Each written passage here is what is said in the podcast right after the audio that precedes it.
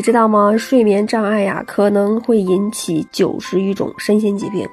科学家也发现，人的睡眠周期受睡眠稳定和昼夜节律的调节呢，身体分泌多种激素，参与了睡眠觉醒规律的动态平衡过程。任何一个环节出现紊乱，都可能会导致睡眠障碍的发生。长期睡眠障碍可能会引起九十余种身心疾病的风险。比如说体重增长、头痛、焦虑、抑郁、提前衰老、高血压、糖尿病、中风、癌症等等风险，甚至呢可能会导致过早死亡。再一个呀，睡眠障碍时时有，原因呢也是各不相同。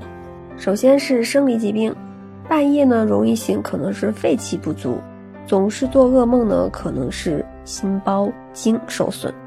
久久无法入睡，可能是心肾不交；半梦半醒，睡眠前呢可能是肝气郁结；大脑很活跃，睡不着呢是脑供血不足；心跳剧烈，无法入睡，可能是心脏供血不足。那翻来覆去，思绪过多呢，可能是精神压力过大导致的。再一个呢，可能是这个药物和环境因素，有些药物会导致神经兴奋，或者是。有明显的不良反应，环境光噪太强烈，或者是进入了一个陌生环境，都会影响睡眠。再有一点呢，可能是最近的压力大、精神紧张、焦虑等等，也会影响睡眠。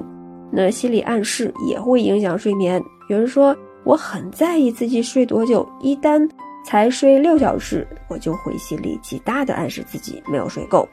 那顿顿就告诉大家几个改善睡眠的小妙招。首先呢，要保持舒适的睡眠姿势，用自己习惯的姿势来放松的睡觉，不要刻意的追求某种姿势，会造成心理负担，反而不利于睡觉。早上起床以后，尽快的打开窗户晒晒太阳，那抑制褪黑素的产生，示意大脑呢睡眠已经结束。推荐时间为四十五分钟到一个小时左右。对于失眠患者来说呢，要减少白天的休息时间。如果因为一些不可抗的因素导致熬夜，那可以适当的午休，尽量不要超过三十分钟，以免影响夜间的休息。同时呢，老年人也要慎用安眠药。老年人因为脑的老化、肝肾功能衰退，那合并冠心病等原因呢，对于镇静催眠的药物呢，也是要特别的敏感。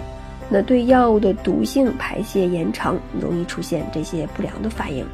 同时呢，大家也可以喝一些安神助眠的茶饮，比如说酸枣仁儿啊、薏仁、茯苓、百合、桑葚、红枣、甘草各五克，用两百到三百毫升的水熬煮十五分钟饮下，每天一杯，可以安神助眠。